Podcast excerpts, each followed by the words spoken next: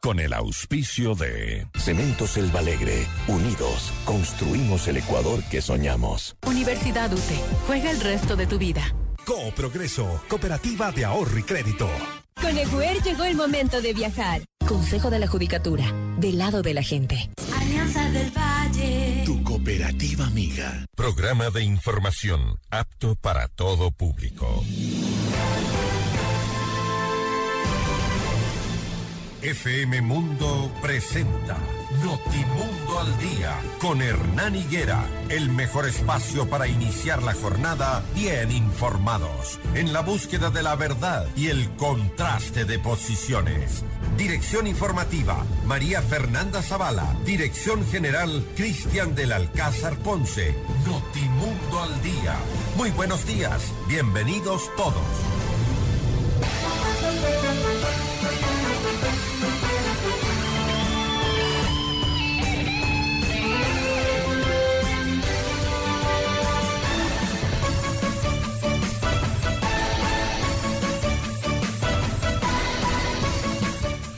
Muy buenos días, amables oyentes. Bienvenidos a este reinicio de semana después de cuatro días de descanso, de feriado, de carnaval.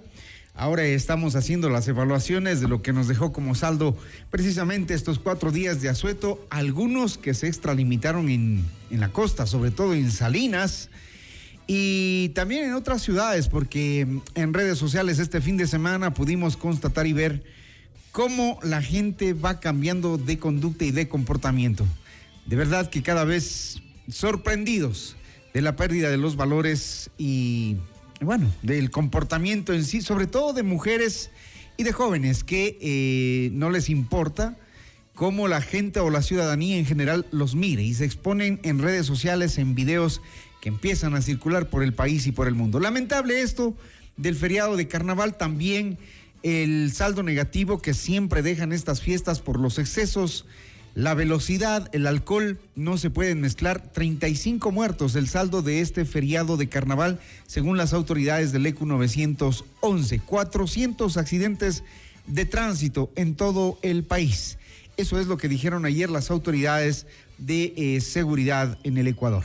Bueno, así arrancamos el eh, nuevo, esta nueva semana corta de pugna política también entre el legislativo y el ejecutivo por el caso Gran Encuentro o el Gran Padrino, que no termina de investigarse. La Comisión de Verdad, Justicia y Lucha contra la Corrupción están pidiendo un plazo de 10 días más. Se les concedió el día de ayer, les interrumpieron las vacaciones a los asambleístas, les aprobaron con 108 votos. Ya les vamos a contar de inmediato los detalles. Mientras tanto, les contamos que hoy es miércoles, no circulan en Quito los vehículos que terminan su placa en 5 y 6. Recuerden, es miércoles. 5 y 6 no circulan el día de hoy. En nuestra entrevista de hoy nos acompañarán Juan Fernando Flores, jefe del bloque de Creo el tema de la extensión del plazo para el informe del caso Encuentro con fines golpistas. Y Rodrigo Rosero, su secretario general de gestión de riesgos, el intenso temporal, que no cesó tampoco de darnos lamentablemente malas noticias, causó estragos en varias zonas del Ecuador. Ya lo vamos a repasar con Rodrigo Rosero. Recuerden nuestros números de contacto 098-999-9819. Nos encuentra en todas nuestras redes sociales como arroba Notimundo y la información que aquí generamos en mi cuenta personal arroba Hernán. Bienvenidos, buenos días. Portada informativa, los titulares más destacados para comenzar el día. La primera plana de los principales medios de comunicación del país, atención diario El Comercio, Guillermo Lazo anuncia 3.300 plazas de empleo para docentes en el 2023. Diario El Universo, cerca de 2.5 millones de personas salieron a distintas ciudades por el feriado de carnaval en el Ecuador. El portal Primicias Pleno de la Asamblea amplió el plazo a la comisión que investiga el caso Encuentro. Cuatro fallecidos deja el deslizamiento de tierra en Payatanga. El diario Expreso, la Cancillería descarta presencia de ecuatorianos en un nuevo accidente de un bus, esta vez en México. El diario El Telégrafo Independiente del Valle ganó la primera final de la Recopa Sudamericana. Y en nuestro portal Notimundo presentamos las exclusivas. Corte Constitucional dispuso la presidencia entregar informe de la investigación de la muerte del general Gabela y la defensa califica como histórica a la decisión. No habrá destitución del presidente ni muerte cruzada. El gobierno continuará por inercia, según Lolo Echeverría. Pachacuti niega que existan acuerdos con otras bancadas para apoyar un posible juicio político contra el presidente. Las noticias al instante. Los hechos contados tal y como son de lo que sucede ahora.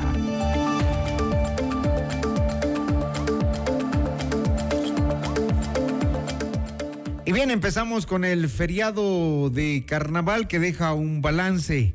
El feriado más extenso del año llega a su final y con ello las cifras del movimiento de personas y emergencias reportadas fueron anunciadas en las instalaciones del Servicio Integrado de eh, Seguridad ECU 911. Durante estos días de asueto se movilizaron 2.485.024 personas por las terminales y peajes del país. El ministro del Interior, Juan Zapata, señaló que este se ha convertido en el feriado de mayor intensidad inclusive con cifras eh, prepandemia. Indicó que en terminales terrestres registraron la salida de 1.032.000 personas que se movilizaron a destinos distintos. Esto significó un aumento del 55% en comparación con el 2022. Los 52.198 policías destinados para el feriado realizaron hasta las 12 horas de ayer más de 9.000 operativos se han generado 9.552 operativos, 625 detenidos, 1.6 toneladas de droga incautada, 59 armas de fuego incautadas, 84 armas blancas incautadas, 717 municiones, 31 vehículos recuperados, 56 motocicletas recuperadas, 9 grupos de delincuencia organizada desarticulados. Tuvimos en área de competencia de la Policía Nacional 62 accidentes de tránsito, eh, lastimosamente con 15 fallecidos. Eh, tuvimos eh, las mayores complicaciones, cuatro en Chimborazo, dos en Pastaza, dos en Cotopaxi, dos en Napo, uno en Carchi, uno en Bolívar, uno en Imbabura, uno en Esmeraldas y uno en el DMQ. Zapata también lamentó los hechos registrados en Salinas, provincia de Santa Elena, donde se evidenciaron desmanes durante las celebraciones. El agredir a las personas que pasan por determinados lugares no es lo correcto, dijo el ministro. Aquí más de sus declaraciones. En, el cantón Salinas, lastimosamente, vuelvo a insistir, estas incivilidades salen de las manos del control de las autoridades, porque ya son conductas eh, que muchas veces eh, se, desarrollan en ese momento. La policía ejecutó, controló de manera inmediata, pero esas acciones, es decir, esa respuesta policial se puede evitar con un comportamiento adecuado a la ciudadanía. Así que hacer el llamado que efectivamente las fiestas se lo desarrollen bajo la norma del respeto y la consideración, porque eh, obviamente el, el derecho de una persona termina cuando empieza el derecho de otra persona. Y si alguien no está en las condiciones o no quiere, obviamente, ser parte de la actividad del carnaval en ese momento, deben respetar y no generar estas agresiones inclusive a la propiedad privada, porque el vehículo es una propiedad privada. Entonces, en ese sentido tenemos evidenciado videos, si es que hay alguna denuncia, la policía efectivamente tendrá que seguir los canales que correspondan, pero eh, el mensaje es eso, ¿no? que, eh, ojalá esto en el futuro no se vuelva a repetir. Además, la Agencia Nacional de Tránsito notificó de 400 accidentes en todo el país, con más de 300 heridos y lamentablemente 35 fallecidos. Ese es el saldo de este feriado de carnaval. 6 de la mañana, 10 minutos. Más información, la noche de ayer en cadena nacional, el presidente Guillermo Lazo dio a conocer sobre la apertura de nuevas plazas de empleo para docentes durante el 2023. Informó que durante el año se invertirán 4 mil millones de dólares para diferentes proyectos que se prevén ejecutar. Lazo dio a conocer que hasta febrero del 2023, desde que se inició su mandato, se reabrieron más de 197 unidades educativas y que en el 2022 entregaron 161 establecimientos nuevos o reconstruidos integralmente. También aseguró que este 2023 construirán y equiparán 10 unidades educativas más con una inversión de 45 millones de dólares que beneficiarán a 11.400 estudiantes y anunció nuevas plazas de empleo. Cumplimos con el pago de la homologación salarial establecida en la ley de educación. También durante este 2023 se abrirán plazas de empleo para más de 3.300 docentes y para el 2024 contrataremos a 1.700 más, quienes se incorporarán con contratos ocasionales. De esta manera cerraremos al fin la brecha de docentes que se venía arrastrando desde ya hace varios años. Este es un paso esencial para transformar la educación del país.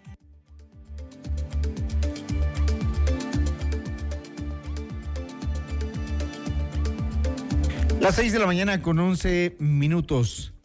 Un accidente de tránsito ocurrió en Puebla, México, donde un autobús que transportaba cerca de 60 migrantes latinoamericanos se volcó. De acuerdo con la información de las autoridades mexicanas, el siniestro ocurrió durante la tarde y noche del último domingo. El hecho dejó 40 heridos y 17 fallecidos. El Ministerio de Relaciones Exteriores y Movilidad Humana en el Ecuador expuso en un comunicado que de acuerdo con datos proporcionados por el Instituto de Migración de México no se reportan víctimas ecuatorianas en el siniestro. El gobierno de Puebla informó del accidente automovilístico donde viajaban 45 personas. 15 de ellas murieron al momento del percance y otras dos están hospitalizadas. Además, cinco se encuentran heridos en condición delicada. Asimismo, la Cancillería informó que la Fiscalía de Panamá aún no entrega datos oficiales que permitan confirmar con absoluta certeza los nombres de los migrantes que fallecieron en un siniestro de tránsito en Panamá. El pasado 15 de febrero, un bus en el que viajaban 66 migrantes de varias nacionalidades entre ellos ecuatorianos, cayó a un precipicio en la provincia de Chiriquí, en Panamá.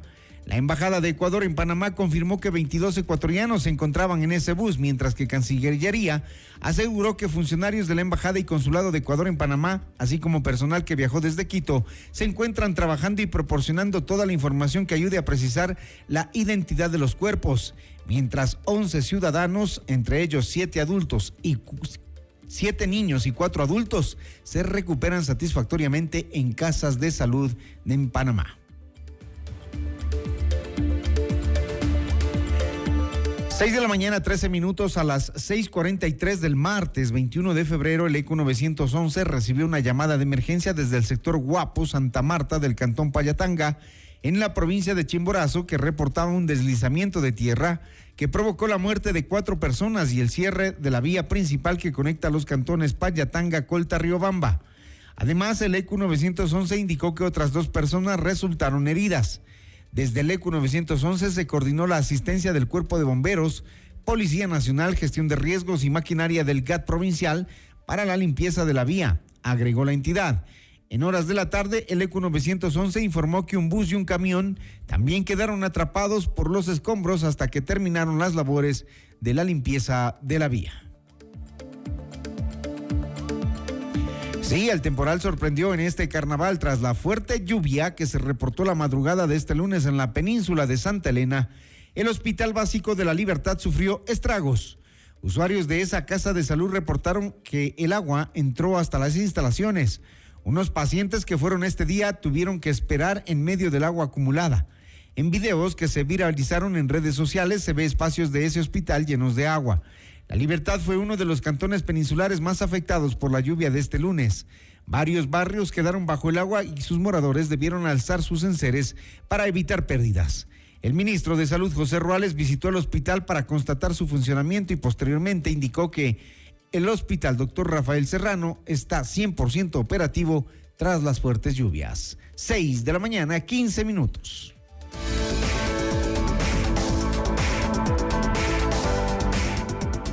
En Casabaca transformamos imposibles en posibles y sueños en libertad, porque con un Toyota exonerado todo es posible. En Casabaca recibe asesoría personalizada en la compra de un Toyota libre de impuestos. Toyota es Casabaca, beneficio exclusivo para personas con discapacidad, presentando el documento habilitante.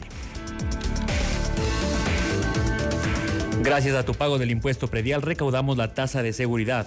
Con ella se financian obras y servicios de seguridad ciudadana, convivencia ciudadana, obras y servicios de gestión de riesgos en beneficio de todos.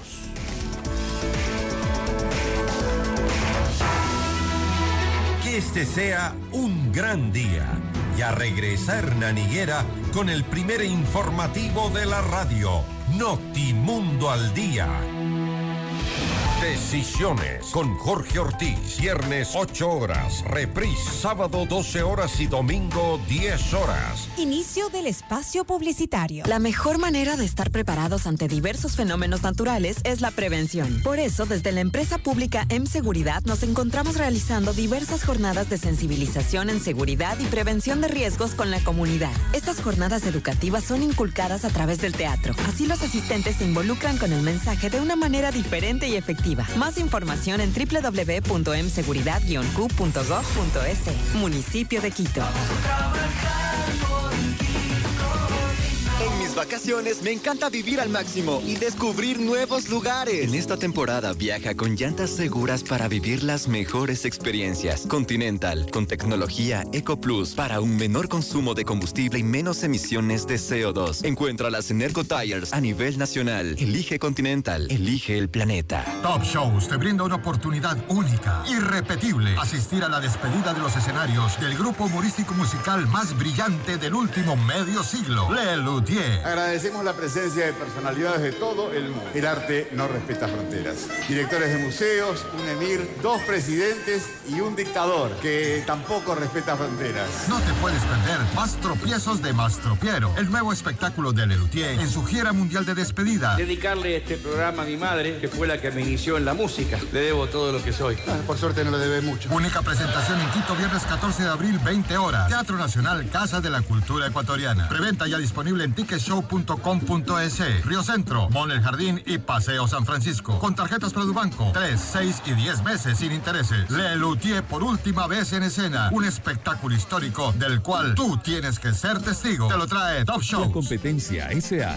Durante 60 años hemos aportado a la eficiencia de las empresas, industrias y a la seguridad de los hogares. 60 años apoyando a nuestros clientes en cada éxito alcanzado. Hemos contribuido durante los 60 años con soluciones integrales que construyen una infraestructura de tecnología de la información moderna, aumento en la productividad con soluciones de automatización industrial, transformación de puntos de venta en espacios inteligentes para una atención al cliente personalizada, sistemas de videovigilancia y accesos en tiempo real para la seguridad de hogares y negocios. La competencia SA 60 años creando soluciones eficientes y flexibles adaptadas a nuestros clientes. Visítanos en www.competencia.com.es. Pichincha Miles le da más valor a tus millas para que puedas alquilar el carro que quieras en el país que desees. No solamente volar para que puedas hospedarte en más de 175 mil hoteles en el mundo. No solamente volar, para que puedas canjear tus millas por atracciones turísticas y experiencias. No solamente volar, incluso miles de productos de todas las categorías. No solamente volar, pero si quieres volar, tienes más de 250 aerolíneas para elegir. No solamente una. Pichincha Miles. Le damos más valor a tus millas. ¿Cuándo fue la última vez que experimentaste algo extraordinario por primera vez?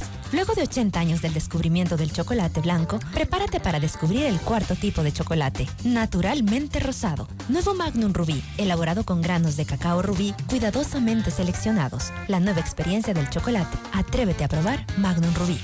Mami, mami, ¿vamos a jugar? ¿Terminaste la tarea? ¿Te lavaste las manos? Sí y sí. Muy bien, si no, nada. Ya jugamos, ahora vamos a comprar cosas para comer en la casa. ¿Llevas funda para el pan? ¿Canasto para compras? ¿Vamos a traer menos desechable? Sí, sí y sí. Muy bien, si no, nada. Demos buen ejemplo y hagamos siempre lo correcto. Emaseo, conectados con la limpieza. Top Shows trae para ti. ¿Quién me va a entregar? El regreso a Ecuador de Alejandro Sanz. El cantautor número uno de España presentando Sanz en vivo. Todo el país en un estadio. Único show, Guayaquil, sábado 22 de abril, Estadio Alberto Spencer. Por primera vez. Preventa ya disponible en ticketshow.com.es y en Quito, Río Centro, Mall El Jardín y Paseo San Francisco. Yo no quiero suerte, yo te tengo aquí. Sans en vivo. Te lo trae Top Shows. Mami, mami, ¿vamos a jugar? ¿Terminaste la tarea? ¿Te lavaste las manos? Sí y sí. Muy bien. Si no, nada. Ya jugamos. Ahora vamos a comprar cosas para comer en la casa. ¿Llevas funda para el pan? ¿Canasto para compras? ¿Vamos a traer menos desechable? Sí, sí sí. Muy bien. Si no, nada. Demos buen ejemplo y hagamos siempre lo correcto. Emaseo, conectados con la limpieza. Descarga nuestra increíble app FM Mundo 98.1 para escucharnos y vernos en vivo. Hasta aquí la publicidad. Cambiamos tus mañanas. Ahora la jornada arranca más activa, actual y entretenida. Porque en Hola Mundo tenemos un programa lleno de temas interesantes, prácticos y útiles. Y ahora somos su mejor compañía desde las primeras horas del día. En FM Mundo, de lunes a viernes, desde las 7 horas, te decimos Hola Mundo con Rodrigo Proaño y Valeria Mena.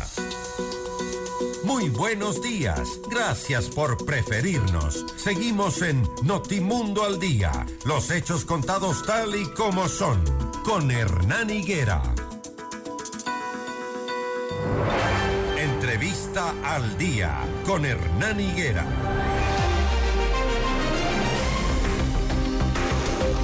Las 6 de la mañana con 22 minutos, 6 de la mañana con 22 minutos. Antes de dar paso a nuestra entrevista, debemos contarles que hay información que da cuenta que la noche de ayer hubo una balacera en la ciudad de Esmeraldas. Se convirtió en una zona de guerra en estos momentos. Esto fue a la medianoche de ayer debido a que se han registrado explosiones y balaceras entre policías y gente armada cerca al mercado de la ciudad de Esmeraldas.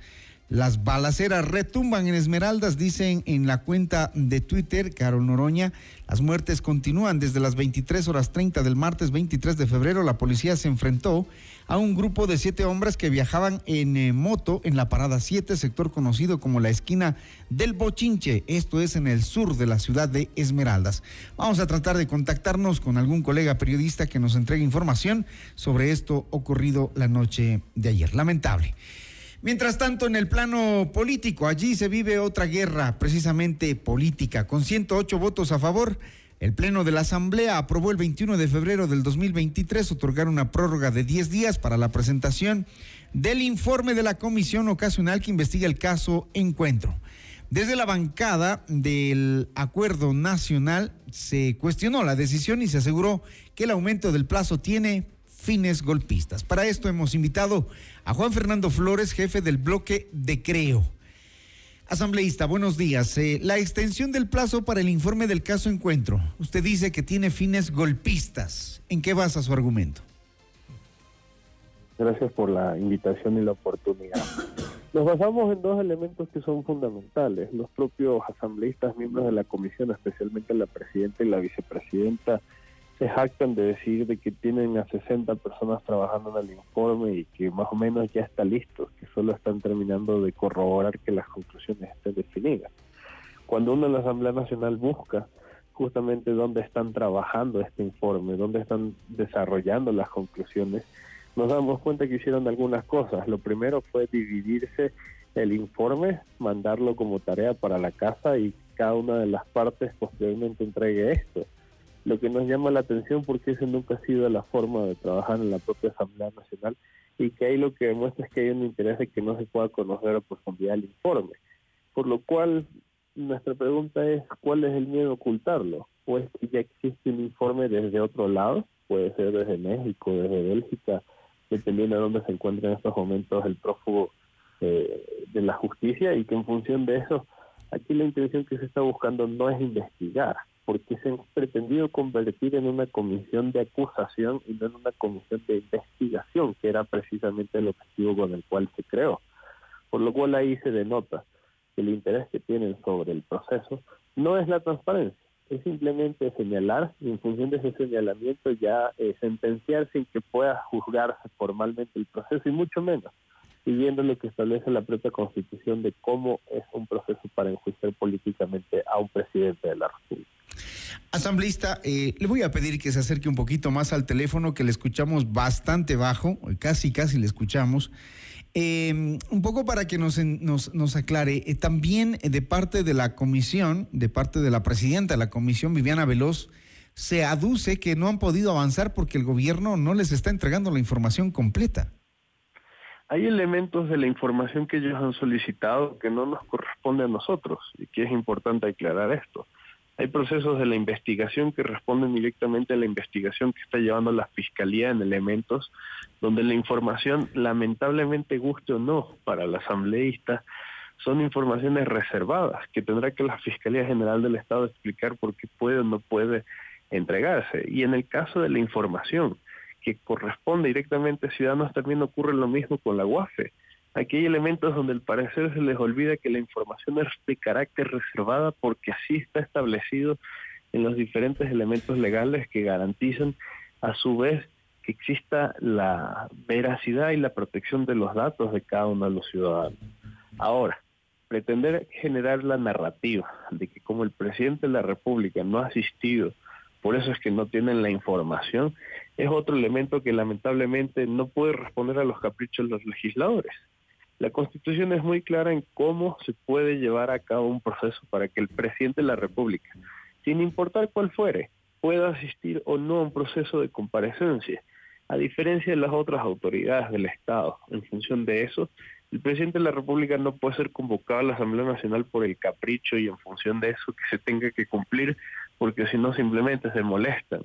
Y allí es la parte que no han terminado de entender, que nuestro rol, los asambleístas, sí, cae en un proceso de fiscalización, pero eso no quiere decir que lo que se considere que es el deber ser se tiene que hacer. Nosotros deberíamos ser los primeros en que se cumpla la Constitución y los artículos 129 y 130 son muy claros en los procesos que corresponden a cómo un presidente de la República puede asistir o no al Parlamento y bajo qué condicionantes. Eso es la ley y es lo que debemos hacer respetar. Em, se hablaba de que faltan, por ejemplo, respuestas del Servicio de Rentas Internas que no ha explicado por qué se sacó de una lista de países eh, que son considerados como paraísos fiscales a Albania, por ejemplo. Esa, esa información alegan. Eh, información mutilada del Ministerio de Defensa y em, otra información que señalaban, ah, los movimientos migratorios del cuñado del presidente. Esa información no se pudo entregar. Estas informaciones, más que poder entregarse, responden a elementos reservados que tiene la ley en función de que eso no se puede otorgar bajo condicionantes de que yo lo pido y se me tiene que dar. En el caso de los movimientos migratorios tiene que venir con una orden fiscal para que se pueda levantar el sigilio sobre la información. En el caso del SRI se le respondió de manera escrita que incluso en la convocatoria que se le hizo al principal de esta cartera, tenían agendas previstas antes de la convocatoria y que no se podía asistir, que se quedaba la expectativa de cuándo se volvía a convocar para que él pueda ir y hasta ahora no se lo convoca. Y en el caso de lo que responde a la, a la supuesta información mutilada del Ministerio de Defensa, responde que ellos hicieron una solicitud de quiénes son las personas que ingresaron desde mayo del 2021 hasta la fecha al Palacio de Carondelet. Y se señala al Ministerio de Defensa como responsable de esto. ¿Quiere saber algo, estimado? Ni siquiera en eso están claros ni conscientes de quién es responsable de qué. Casa Militar no responde al Ministerio de Defensa, esa no es una responsabilidad que se estaría eludiendo por parte del Ministerio de Defensa. Pero es que ni en eso están claros de cuál es la información que requieren y cuáles son las autoridades competentes. Así que, más allá de hacer un señalamiento de que no se está cumpliendo, aquí también tiene que haber un sentido de responsabilidad de qué quieren y para qué, y sobre todo cómo eso genera o no genera un proceso de claridad sobre cómo se están llevando los casos. Ayer usted decía eh, durante la sesión que, mm, que mejor tomen los votos ya y lleguen a sus fines eh, a los que quieren. Eh, ¿Usted señala que todo esto se trata de dar un golpe de Estado? No, aquí señalamos en que ellos mismos han sido claros en cuál es su posición. La conclusión del informe va a pretender dictaminar, sin prueba alguna, que existe alguna vinculación entre el presidente de la República y los supuestos casos de corrupción o ahora incluso los supuestos casos de relación entre el gobierno y grupos cercanos al narcotráfico. ¿Por qué necesitan que esta sea la conclusión? porque eso es lo que supuestamente daría pie a que se pueda presentar un juicio político al presidente según lo que establece la Constitución y en función de eso poder iniciar el trámite que corresponde. Ahora, ¿cuál es el gran detalle aquí? Justamente la Constitución, para evitar de que se generen procesos que responden a caprichos de las intenciones o las suposiciones que pueda tener, establece cuáles son las causales para enjuiciar políticamente al presidente de la República y que esto debe pasar por un filtro de constitucionalidad por la propia Corte Constitucional. Ahora, ¿qué están haciendo? ¿Por qué piden los 10 días? No es para terminar el informe, es para iniciar una campaña de desprestigio durante todo este tiempo para golpear la imagen del presidente. Casualmente los 10 días vencen el 7 de marzo, fecha en la que se están convocando movilizaciones por parte de la CONAIE, y donde aquí nos estamos viendo que empiezan a vincular hechos, acciones, para pretender con ese golpe a la imagen generar un proceso donde de una u otra forma, al estar deteriorada, se justifica la acción que quieren hacer. Pero no terminan de entender que esto nuevamente no es de acciones o posiciones, es de lo que establece la ley y la constitución. Y será en ese caso la Corte Constitucional quien deba determinar si cabe o no cabe un enjuiciamiento político al presidente de la República y con eso dar trámite o no a este proceso. El artículo 129 dice o establece que el enjuiciamiento político al presidente o vicepresidente de la República, la Asamblea podrá proceder en enjuiciamiento político eh, a solicitud de al menos una tercera parte de sus miembros en los siguientes casos, por delitos contra la seguridad del Estado, por delitos de concusión, cohecho, peculado, enriquecimiento ilícito, por delitos de genocidio, tortura, desaparición forzada de personas, secuestro o homicidio por razones políticas o de conciencia. Primero, habrá la, la, la, la, tercera parte. Ayer vimos ya 108 votos. Las fuerzas políticas aparentemente están contra el gobierno. Más allá de que parezca que están o no con el gobierno, aquí hay elementos que no podemos dejar de lado y que justamente por eso es la Corte Constitucional quien establece el orden. Ahora, una tercera parte de la Asamblea Nacional estamos hablando de 46. Eso establece que nada más con el respaldo de la propia bancada de la Revolución Ciudadana, que tienen 47 asambleístas, se podría iniciar el proceso. Ahora, ¿saben cuál es el gran detalle interesante aquí? Que si ya existiese las pruebas suficientes para esto, ya lo podrían haber presentado. ¿Cuál es el gran detalle? Que necesitan un informe que permita avalar de una u otra forma si existe el primer y segundo elemento.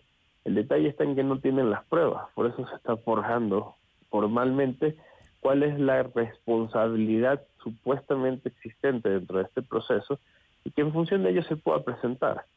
Y no se, no se, no se les llame la atención que el día de mañana capaz lo presenten conscientes de que la Corte Constitucional no les va a dar paso porque no cabe ningún tipo de responsabilidad según los elementos que ellos establecen y después digan que es que el gobierno compró la Corte Constitucional y que por eso no se puede hacer el juicio político. Y que en función de ello esto es nuevamente un show y una narrativa que lo que busca es generar golpes hacia el Ejecutivo, afectar la imagen y en función de eso justificar los elementos que en teoría estarían llevando al presidente al juicio político. Y que seguramente se vincularán con las manifestaciones que ha convocado ISA para el 7 de marzo, donde supuestamente todas estas grandes noticias han generado una conmoción social. Así que no les sorprendan que estén buscando caminos paralelos para lograr su cometido, que es la salida del gobierno nacional. Ahora, eh, también de parte del gobierno ha habido, o del bloque asambleísta del gobierno de Creo, eh, tampoco, tampoco ha habido una acción de investigación, fiscalización a los funcionarios que andan por los techos y que salieron prácticamente corriendo apenas estalló este caso. ¿Qué han hecho ustedes como legisladores eh, fiscalizadores? Nosotros dentro de la comisión tenemos un representante que es el asambleísta Gruber Zambrano y si vemos su trabajo y el, justamente cuál ha sido el proceso de fiscalización dentro de la comisión ha sido que incluso no nos quedemos desde el año 2021 Aquí debería haber investigaciones más profundas desde el año 2016 para poder entender cómo estas supuestas tramas de corrupción que se han establecido son funcionales. Pero ¿cuál es la gran sorpresa? Cuando solicitamos información desde el 2016 hasta la fecha, los miembros de la comisión dicen no, solo hay que investigar este gobierno. ¿Por qué tienen miedo de que se investigue desde antes del año 2021? si nosotros hemos podido conocer que existen elementos que van mucho más atrás. Ahí es donde nos damos cuenta de que no están investigando y que la Comisión para la Justicia, la Verdad y Lucha contra la Corrupción, que ese es el nombre institucional con el cual se constituyó, no está en ese sentido. Solo busca señalar al presidente de la República y con eso avalar un derrocamiento o un cambio en el poder. Lo cierto es que el Ecuador eh, reinicia estas actividades con un post-carnaval polémico, eh, sensible políticamente, con varios elementos, como usted bien anota, cuando los indígenas se aprestan también a emitir su pronunciamiento frente a la realidad política del Ecuador. Y una comisión de verdad, justicia y transparencia y lucha contra la corrupción, que nos habría gustado tenerla cuando, por ejemplo, saltó el caso Chauvin, cuando saltó el caso del Mono Jojoy, eh, evidentemente al país le van en todos los gobiernos estableciendo estos casos que nos dejan siempre con las dudas, ¿no? Financiamientos de las campañas electorales y un Consejo Nacional Electoral totalmente mudo. Así es la política ecuatoriana asambleísta. Lamentablemente ha sido una norma en la que se busca establecer justamente que esto es lo que normalmente pasa. ¿Cuál es la gran diferencia? Que en las veces que justamente mencionó usted varios de los casos, se decidió que no había que investigar y bajo el uso de la fuerza política no crearon comisiones para la verdad. Recordemos que incluso en un momento determinado el correísmo llegó a tener más de 100 legisladores en la Asamblea Nacional con muchos de los casos que usted menciona y no pasó nada. Pero si vemos la sentencia de la Corte Constitucional, por ejemplo, en el caso Gabela, hace pocos días, nos damos cuenta de que aquí tarde o temprano la justicia y la verdad es la que prevalece. Y ahora es donde tendremos que empezar a ver los verdaderos responsables de lo que se pretendió ocultar antes. Cosa que en estos momentos el gobierno fue claro. ¿Quieren investigar? Investiguemos. Nosotros estamos prestos y abiertos. ¿Por qué? Porque no hay elementos que realmente constituyan pruebas para dictaminar los supuestos con los cuales hoy se quiere señalar. Y ya que se llama Comisión de la Justicia, la verdad y la lucha contra la corrupción, sería bueno entregarle a esta comisión la investigación del caso Gabela? Bueno, es que hay un elemento importante y seguramente no va a ocurrir. Dirán que esto está hecho solo para este elemento y es el año 2021. Así que tendremos que evaluar en la Asamblea Nacional si existe o no la voluntad realmente de transparentar todo. Porque la sentencia de la Corte Constitucional establece claramente que el tercer libro, el cual sorpresivamente desapareció en manos de ministros y quienes llevaban el caso, donde constaban los responsables de los gobiernos de ese entonces, ahora no se puede conocer porque desapareció. Ahí es donde la transparencia, la verdad, la justicia debe prevalecer. En realidad, en casos como estos, eh, en los que nos deben respuestas a los ecuatorianos, todos los gobiernos, eh, nos hemos quedado siempre con la duda, todo el país, en realidad todos los ciudadanos. Por eso el nivel de calificación que tiene la clase política ecuatoriana. Asambleísta Fernando Flores, muchísimas gracias. Muchas gracias a ustedes por la invitación y siempre a la hora. El jefe de bloque de Creo, asambleísta Juan Fernando Flores, aquí en Notimundo al Día. Notimundo al Día, con Hernán Higuera, el mejor espacio para iniciar la jornada bien informados. El sistema de alerta temprana con sirenas ubicados estratégicamente en los valles de Los Chillos y Tumbaco sirven para prevenir a la comunidad ante posibles eventos naturales.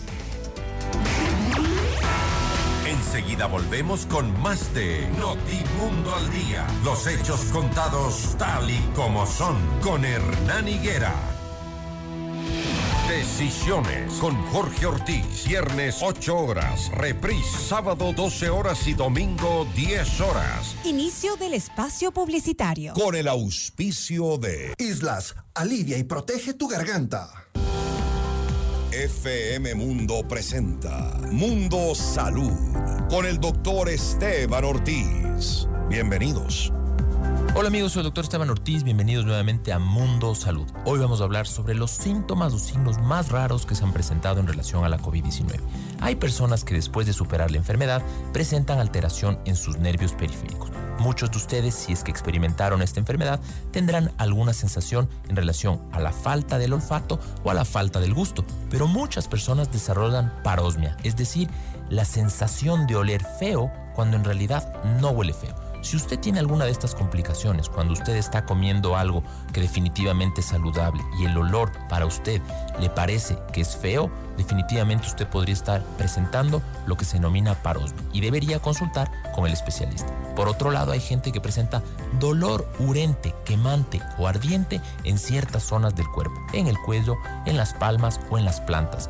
Esto de aquí hay que reconocerlo de forma oportuna porque el dolor puede llegar a ser insoportable. Consulte a su médico especialista y si es que tiene alguna otra complicación, pues siempre sospeche de COVID-19.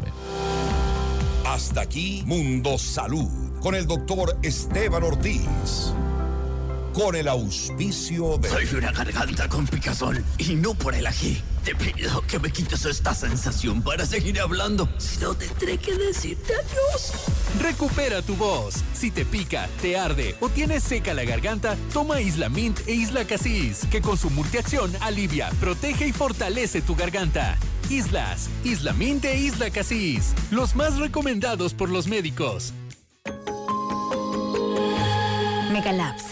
Somos bienestar. ¿Sabías que el municipio de Quito cuenta con abogados patrocinadores? El programa de la EPM Seguridad cuenta con un equipo de 10 abogados que atienden en las administraciones zonales, brindando asesoría y patrocinio legal gratuito a la comunidad. Además, podrás escucharlos y realizar preguntas todos los jueves a las 9 y media por la radio municipal. Más información en www.mseguridad-q.gov.es. Municipio de Quito.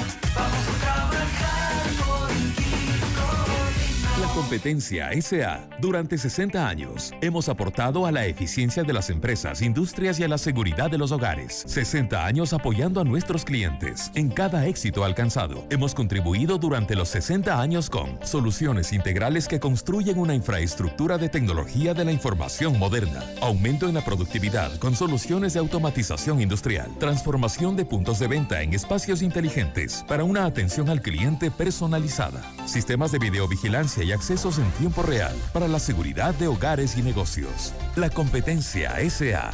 60 años creando soluciones eficientes y flexibles adaptadas a nuestros clientes. Visítanos en www.competencia.com.es. Pichincha Miles le da más valor a tus millas para que puedas alquilar el carro que quieras en el país que desees.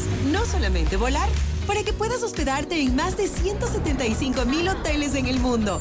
No solamente volar, para que puedas canjear tus millas por atracciones turísticas y experiencias. No solamente volar, incluso miles de productos de todas las categorías. No solamente volar, pero si quieres volar, tienes más de 250 aerolíneas para elegir. No solamente una. Pichincha Miles. Le damos más valor a tus millas. ¿Cuándo fue la última vez que experimentaste algo extraordinario por primera vez? Magnum nos invita a sumergirnos en una nueva experiencia del chocolate con el nuevo Magnum Rubí. Atrévete a probar el cuarto tipo de chocolate, naturalmente rosado y con un delicado sabor frutal ligeramente ácido, sin colorantes ni saborizantes artificiales. Descubre el auténtico placer y disfruta del nuevo Magnum Rubí. Magnum, fiel al placer. Hoy yo quiero vivir,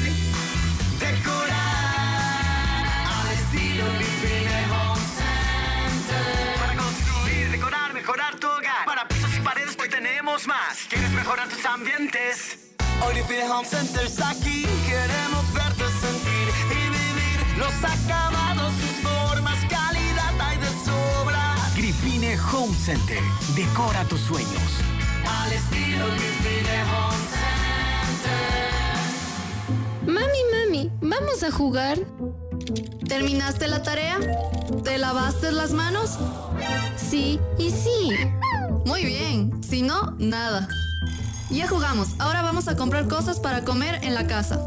¿Llevas funda para el pan? ¿Canasto para compras? ¿Vamos a traer menos desechable?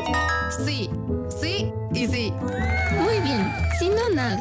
Demos buen ejemplo y hagamos siempre lo correcto. Emaseo, conectados con. Es tu momento de viajar. Con la TAM Airlines tienes más Ecuador y más mundo. No lo pienses más y decídete a vivir ese viaje que tanto mereces. Disfruta un descanso con nuevos paisajes, historias y experiencias únicas. Aprovecha, haz realidad ese viaje que sueñas. Vuela a tu lugar favorito con la TAM Airlines. Compra tus pasajes en latam.com y haz más de eso que te hace feliz. Mami, mami, ¿vamos a jugar? ¿Terminaste la tarea? ¿Te lavaste las manos? Sí y sí. Muy bien. Si no, nada. Ya jugamos. Ahora vamos a comprar cosas para comer en la casa. ¿Llevas funda para el pan? ¿Canasto para compras? ¿Vamos a traer menos desechable? Sí, sí y sí. Muy bien. Si no, nada. Demos buen ejemplo y hagamos siempre lo correcto. Emaseo, conectados con la limpieza. Todos los programas mírelos en nuestro canal de YouTube, FM Mundo Live. Fin del espacio publicitario. Decisiones con Jorge Ortiz. Decisiones, un diálogo frontal para entender los acontecimientos coyunturales del Ecuador y del mundo de una manera directa y a fondo, con los protagonistas de las noticias destacadas de la semana, porque el país necesita decisiones claras. Viernes 8 horas, reprise sábado 12 horas y domingo 10 horas, solo por FM Mundo 98.1, la radio de las noticias. Muy buenos días. Gracias por preferirnos. Seguimos en Notimundo al Día. Los hechos contados tal y como son. Con Hernán Higuera. Entrevista al Día. Con Hernán Higuera.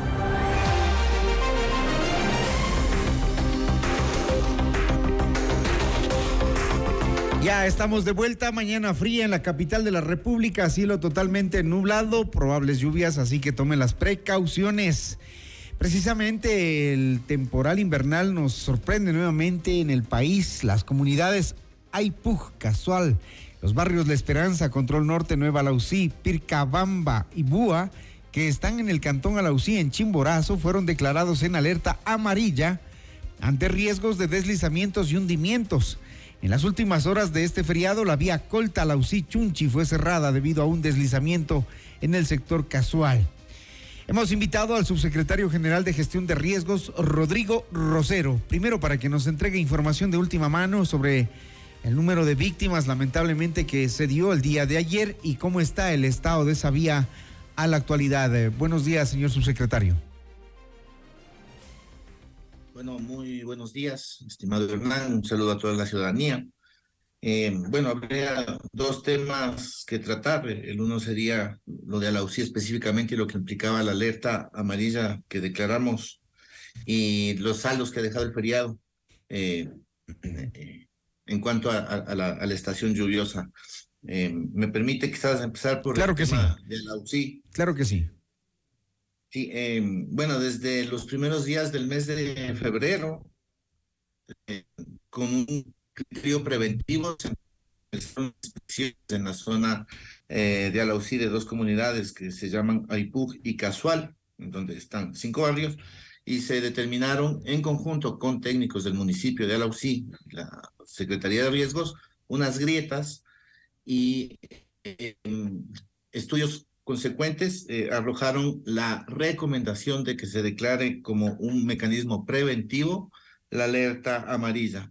Y es justamente que nos encontramos desde el 19 de febrero declarada esta alerta, que como digo, es un tema preventivo, es un polígono de 247 hectáreas, las que se encuentran en un área susceptible a, movimientos en masa, y lo que queremos es actuar de la misma manera como se actuó eh, en el 2017, en abril del 2017, con el tema de Chunchi, ese mega deslizamiento que hubo, que también eh, estudios previos eh, permitieron tomar decisiones a tiempo, ¿no?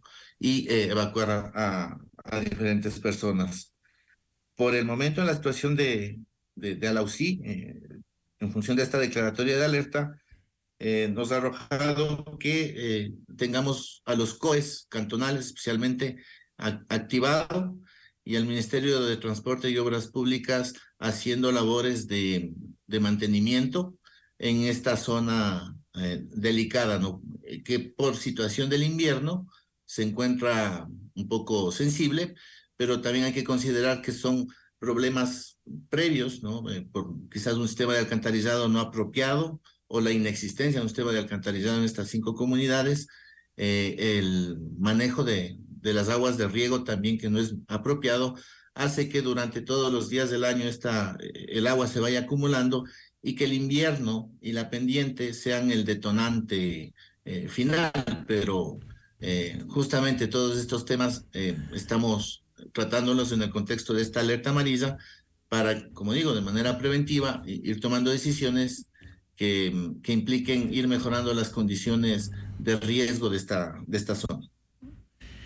Ok, eh, hablemos de lo de Payatanga, que dejó cuatro personas muertas. ¿Qué pasa ahí, subsecretario? Lo de Payatanga, bueno, a ver, yo tengo datos sobre el, los que yo tengo desde sala de situación, okay. que, nos, que nos han registrado hasta, el, hasta la noche de ayer.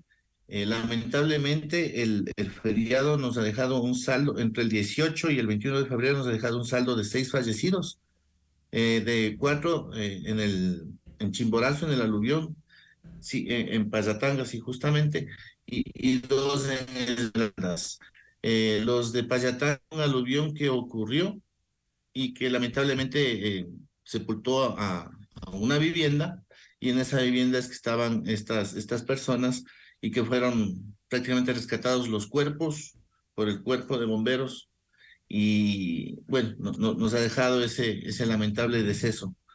Eh, de ahí, eh, 254 son las personas que se han visto afectadas en, en todo este, este efecto del, del feriado, del invierno del feriado del carnaval.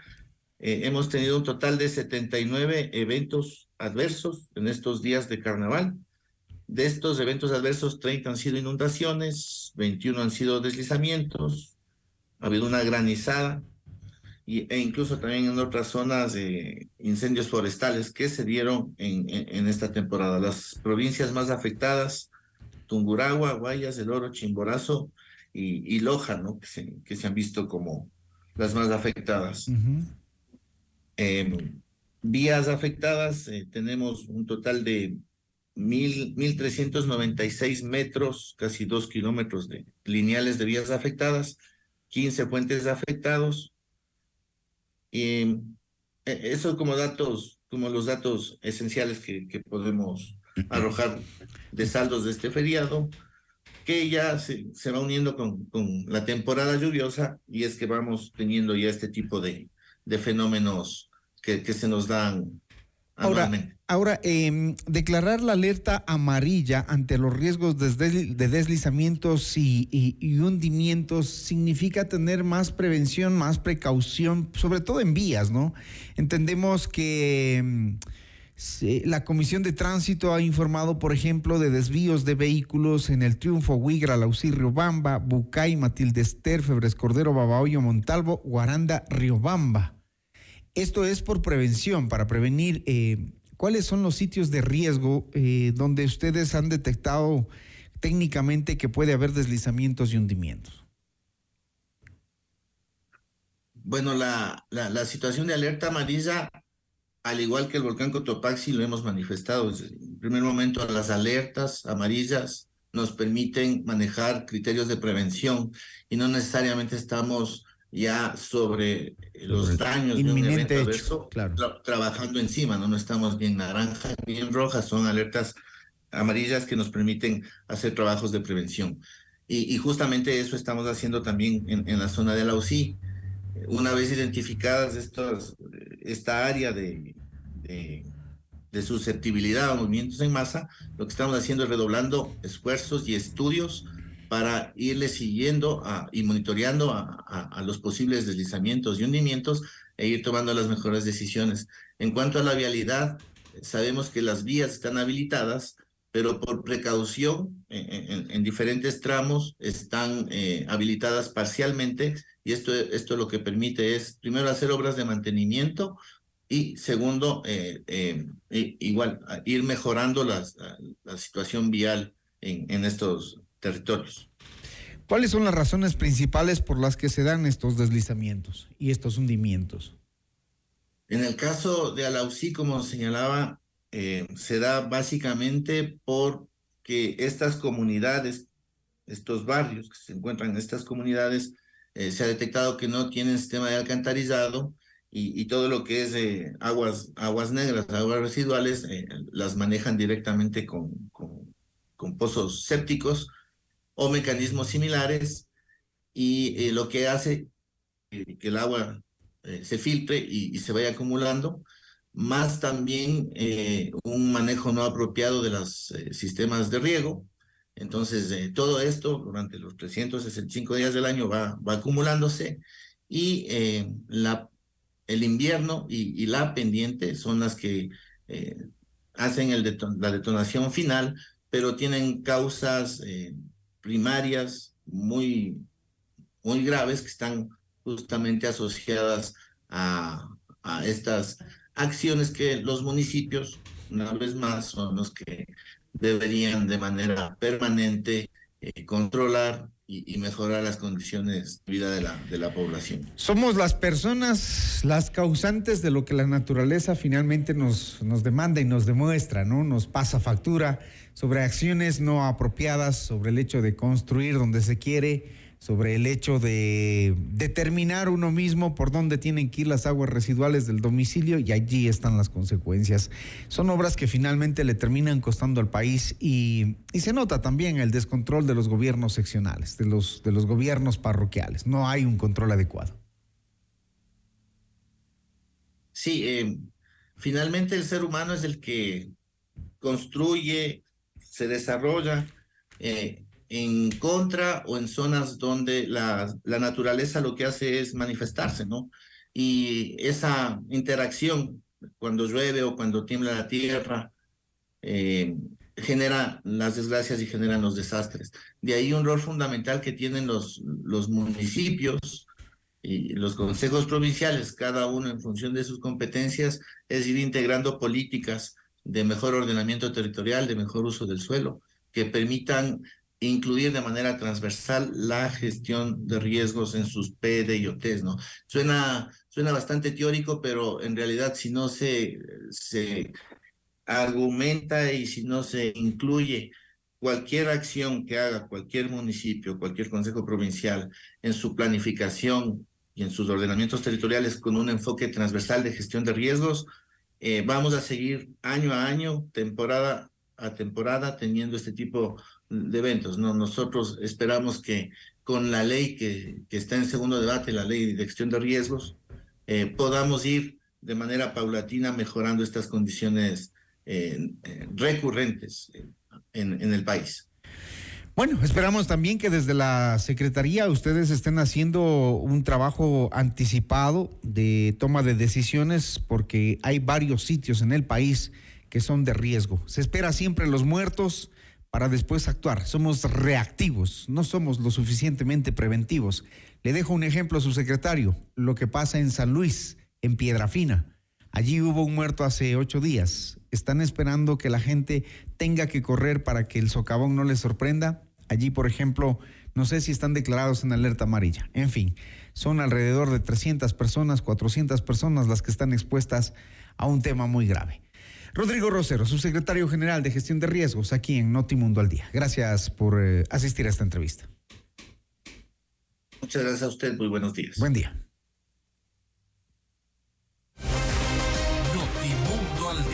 Con Hernán Higuera, el mejor espacio para iniciar la jornada bien informados.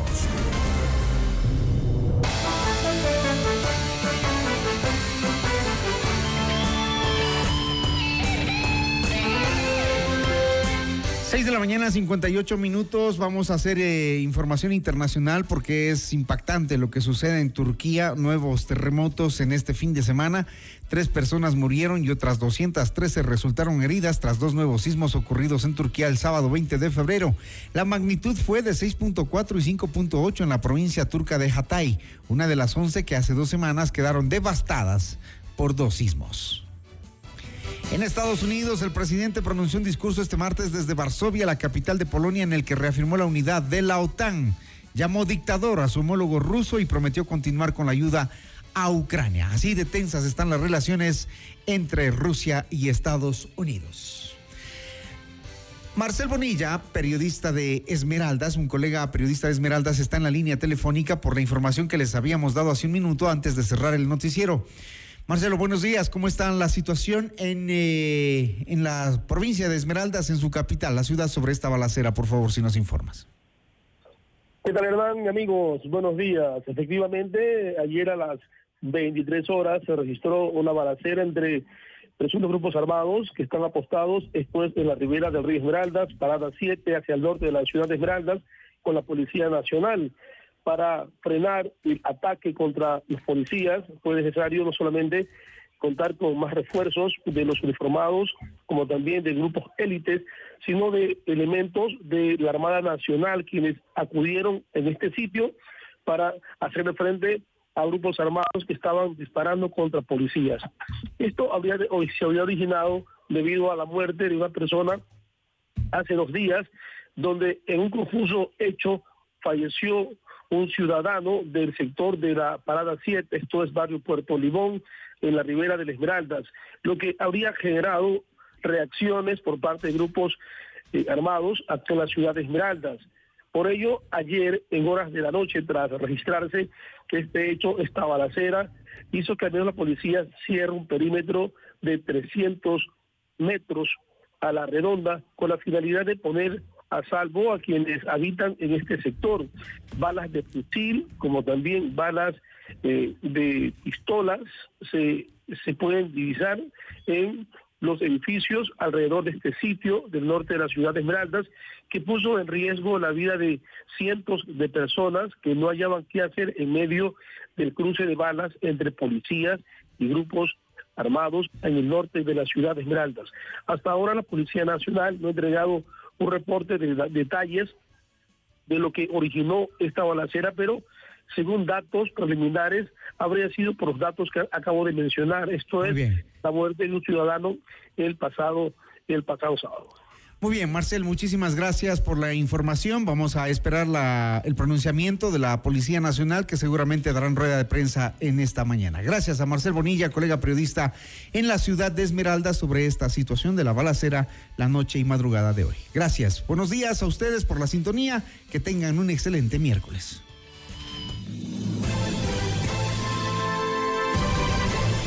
FM Mundo presentó Notimundo al Día, el mejor espacio para iniciar la jornada bien informados.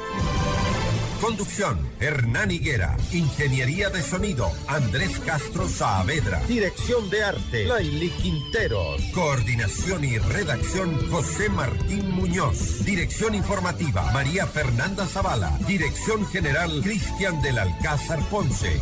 Con el auspicio de... Secretaría General de Seguridad y Gobernabilidad. Trabajamos por un Quito seguro. Emaceo. Pichincha Mais. Le damos más valor a tus millas. La competencia SA. 60 años creando soluciones eficientes y flexibles adaptadas a nuestros clientes.